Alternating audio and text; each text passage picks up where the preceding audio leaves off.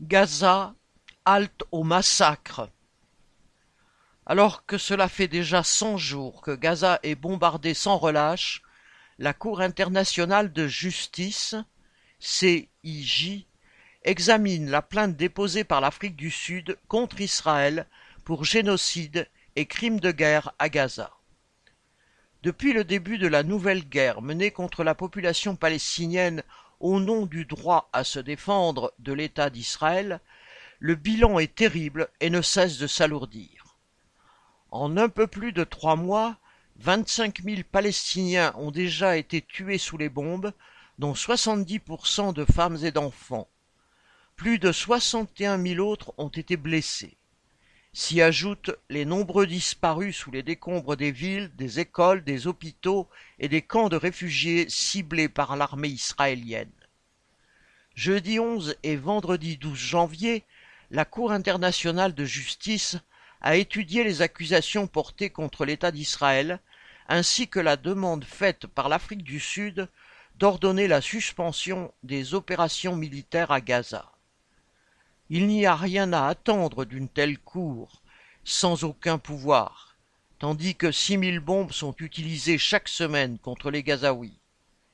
Et si les dirigeants israéliens s'indignent de la plainte déposée auprès de la CIJ, ils se savent forts du soutien politique, des armes et des munitions livrés par les dirigeants américains, confirmés par la dernière visite du secrétaire d'État Blinken à Tel Aviv le 8 janvier.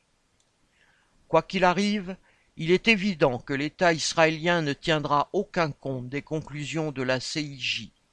Surtout, si la Cour prend une quelconque décision d'ici deux ou trois à trois semaines, elle arrivera bien après la mort prévisible de milliers d'autres Gazaouis dans les jours et les semaines à venir, alors que les épidémies et la famine, outre les bombes, menacent deux millions de personnes.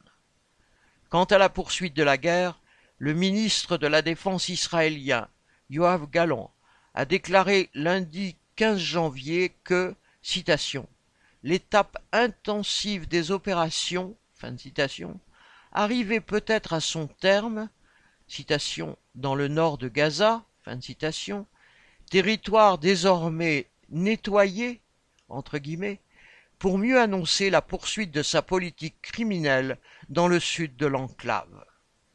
Dans la soirée et la nuit de lundi 15 à mardi 16 janvier, d'intenses bombardements ont encore fait 78 morts et de nombreux blessés, principalement à Rafah et Khan Younes. Les dirigeants impérialistes laissent faire.